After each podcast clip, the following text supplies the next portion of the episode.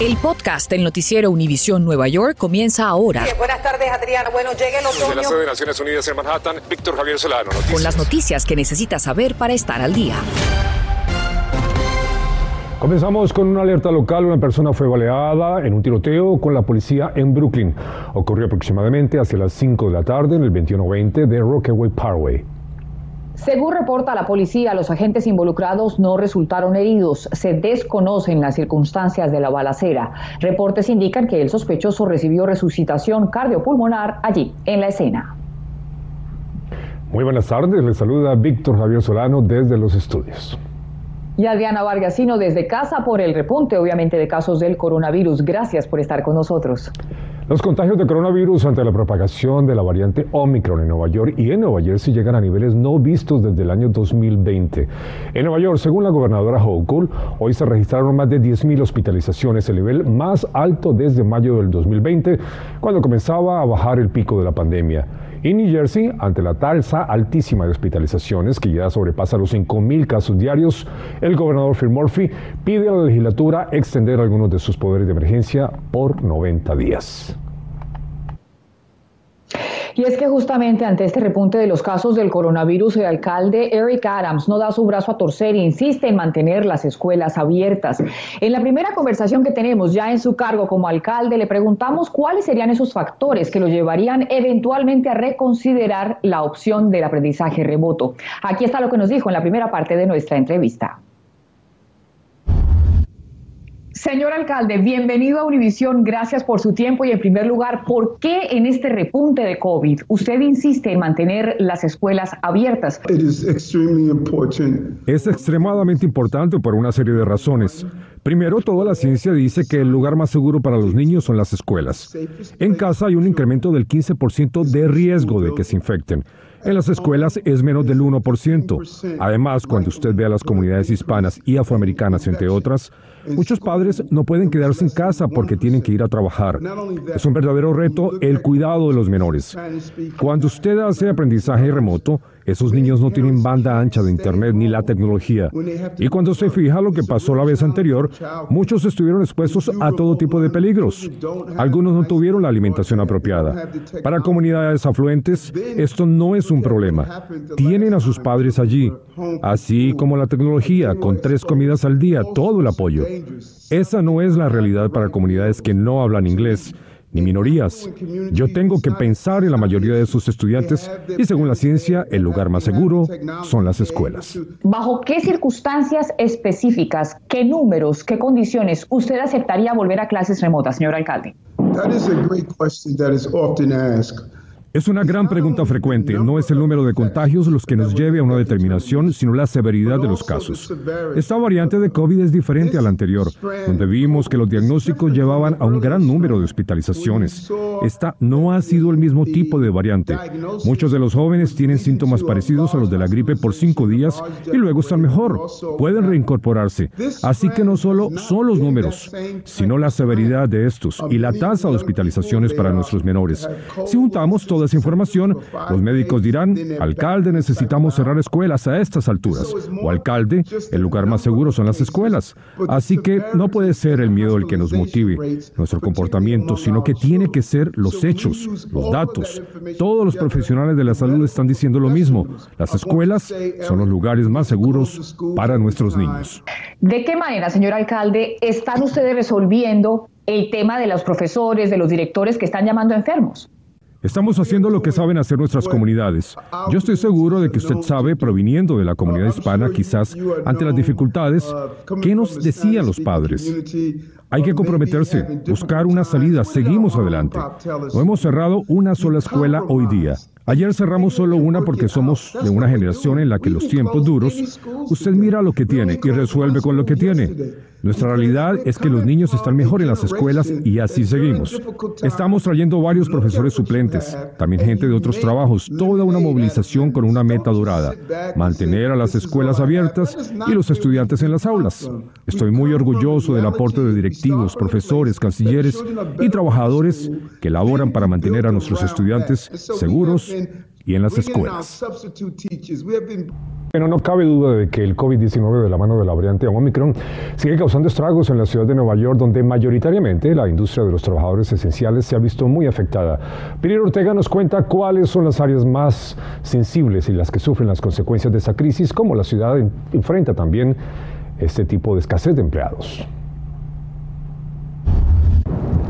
La escasez de trabajadores esenciales debido a las enfermedades por COVID sigue siendo una realidad que afecta a muchos sectores de nuestra área. Esto incluye hospitales, clínicas. Es por eso que hoy visitamos un hospital donde nos encontramos a una trabajadora de salud mental y ella nos contó su realidad. Tiene que ser 16 horas y más horas. Tienen que, desde las 16 horas, tienen que ir para su casa y venir para atrás. ¿Usted siente que a veces humanamente es difícil para cumplir con el trabajo por tanta gente que cae enfermo? Pues claro, porque el cuerpo necesita descanso para poder funcionar de nuevo en el trabajo que usted está haciendo. Otro sector afectado es el Departamento de Bomberos, donde este lunes tenían el 30% de sus trabajadores de servicios de emergencias enfermos y el 18% de sus bomberos. El Departamento de Bomberos también le recuerda a las personas que los servicios de emergencia del 911 no son para solicitar exámenes de COVID.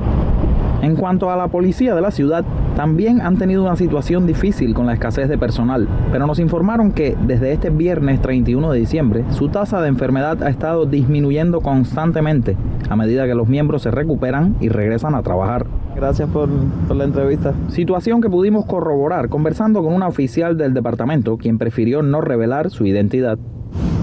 Esa situación es difícil para ustedes por la cantidad de horas que tienen que hacer extras, me imagino. Cuéntame un poco de eso. Está, está un poquito estresante porque incluso yo a veces tengo que trabajar 12 horas, una vez hasta tuve que trabajar 14 horas, pero um, eso fue ya la semana anterior durante la, la Navidad y el Año Nuevo. Ahora están regresando muchos de ellos. Eso es lo que yo he notado. Poco a poco se está poniendo normal. En Manhattan, Peter Ortega, Noticias Univisión 41. Peter, muchas gracias. Entre tanto, los CDC han emitido una nueva recomendación. La agencia autorizó a personas vacunadas con Pfizer a recibir la dosis de refuerzo cinco meses después de la segunda vacuna, en vez de esos seis meses aprobados anteriormente. Vacunados con Johnson Johnson y también Moderna seguirán recibiendo sus dosis de refuerzo después de dos meses y seis meses, respectivamente. Estás escuchando el podcast del noticiero Univisión Nueva York. Miren esto, una madre de nuestra área vivió una pesadilla. Asegura que descubrió a un amigo de la familia cuando abusaba de su hija de solo dos años de edad. Mariela Salgado nos cuenta cómo en estos casos se puede ayudar a un hijo a superar un trauma de una violación. Generalmente los agresores son personas cercanas o conocidas. Eso es lo que dicen las autoridades. ¿Sabía usted que cada nueve minutos agencias de protección de menores encuentran evidencia de abuso infantil? Por eso con su guía de sanación en manos, Magali llega a centros comunitarios que ofrecen todo tipo de recursos para recordarle a familias hispanas que hay ayuda para superar el trauma de abuso sexual de menores. Lamentablemente siguen pasando estos abusos y lo hacen como en manera de juego y le dice al niño que si, si tú hablas, primeramente le puede ser o chantaje o juego, entonces el niño piensa que, que está jugando. Nunca dejar al niño solo, es siempre mejor dejarlo con otro niño y el adulto. Eh, algunas veces de nervios los niños lo que comienzan es a comer en secreto. La única manera de lidiar con el trauma es estar consciente de que ocurrió y buscar la ayuda, nos dice esta psicóloga. Este, lamentablemente casi siempre son los tíos, los abuelos, el mismo papá. Entonces eh, es muy, muy difícil porque el niño eh, recuerda muchos de estos, de estos traumas ocurrido a muy, muy temprana edad. Estamos hablando niños ya de, de tres, dos años, cuatro años, hasta los seis años, pueden tener muy buenas memorias de lo que está ocurriendo. Una de cada nueve niñas y uno de cada 53 varones menores de 18 años experimentan abuso sexual en manos de un adulto y las adolescentes de 16 a 19 son más propensas a ser violadas. Pero hay técnicas para borrar las cicatrices del abuso. Establecer una intimidad con el niño para que el niño pueda confiar y contarnos específicamente todo lo ocurrido, una intervención cognitiva para nosotros realmente determinar cómo el niño está procesando este tipo de pensamiento sobre lo ocurrido. Y este enfoque de las emociones lo hacemos con una narrativa, terapia individual, por supuesto, muchas veces terapia familiar, con los niños particularmente mucho lo que es el dibujo. Y es que las víctimas de abuso sexual son tres veces más propensas a sufrir de depresión profunda, al abuso de drogas y a experimentar traumas cuando adultos.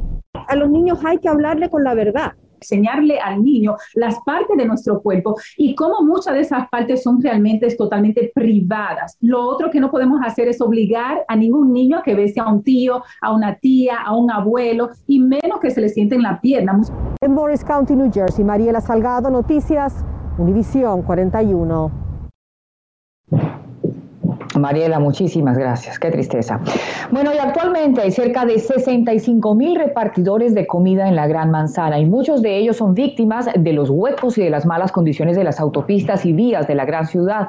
Nuestro Gary Berson conversó con uno de los afectados y nos dice cómo denunciar estas fallas ante las autoridades.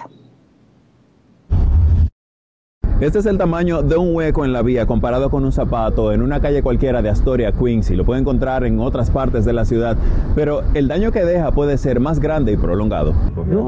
Este repartidor de alimentos camina cojo después de la caída en su moto de este lunes. Desgraciadamente no vi el hoyo, caí en él, la llanta quedó completamente atorada en el hoyo y yo salí volando y yo caí hasta por donde ves la marca naranja. El invierno es un factor que impacta en los materiales del suelo. Mientras hacíamos el reportaje, una persona se animó a ponerle un cono en esto que el Departamento de Transporte dice que es más frecuente del 15 de noviembre al 1 de mayo, pero que no solo afecta a los motociclistas, sino que una persona con un coche o un adulto mayor también puede tropezar y caer. Sergio buscaba este martes un estimado de reparación de su herramienta de trabajo, sin éxito. Completamente la moto está inservible, este, está rota la, la pieza interna de aquí de esta parte todo lo que tapa esto está roto se rompió esta parte y el soporte de la batería ya está expuesto por aquí abajo. Cuéntame cómo está tu cuerpo ahora. Eh, pues mi cuerpo se o sea me encuentro adolorido mi rodilla un poco inflamada este sí me, me duele me molesta al caminar un poco. Tú sabes cómo hacer una reclamación eh, no Llevamos a Sergio frente a un computador para mostrarle cómo hacer su reclamo. Lo primero es reunir las evidencias, fotos de la ubicación, el hueco y los daños visibles. Y ahí entonces tendrías que poner la cantidad estimada de lo que has perdido. En la página oficial del Contralor envías tus datos y de los testigos, además del material de soporte. Quiero reportar un hueco que hay en la avenida 30, esquina calle 34, en Astoria, Queens. También llamamos al 311, número de la ciudad al que se informa del problema para que el Departamento de Transporte lo tape en 15 días. Para daños materiales, la ciudad tiene un tope que ronda los 5 mil dólares, pero si busca compensación por daños físicos, entonces debe contratar un abogado. Gary Merso, Noticias, Univisión 41. Vamos a cambiar de tema porque el presidente Biden busca reducir los altos precios de la carne que dice se deben a gran parte de la falta de competencia.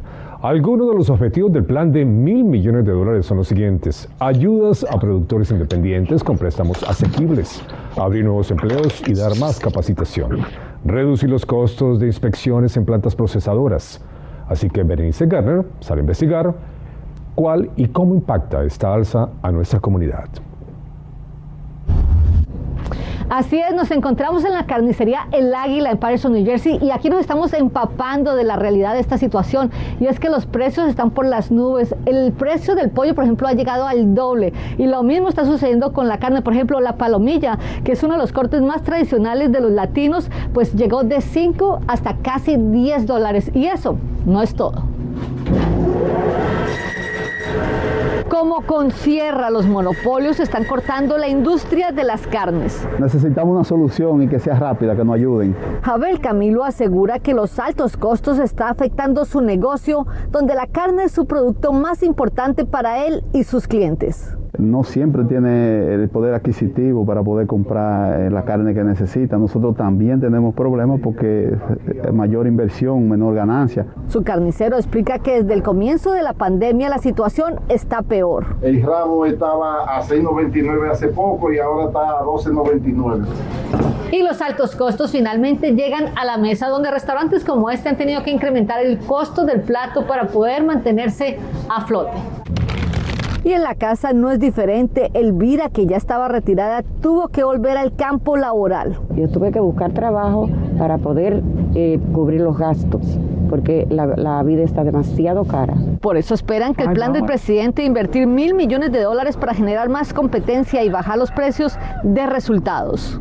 Si intervienen en esa parte, yo creo que sí que podría ayudarnos bastante, porque los monopolios son bien difíciles. Elvira aclara que todo está por las nubes, por eso busca opciones. Uno tiene que suplir una cosa por la otra.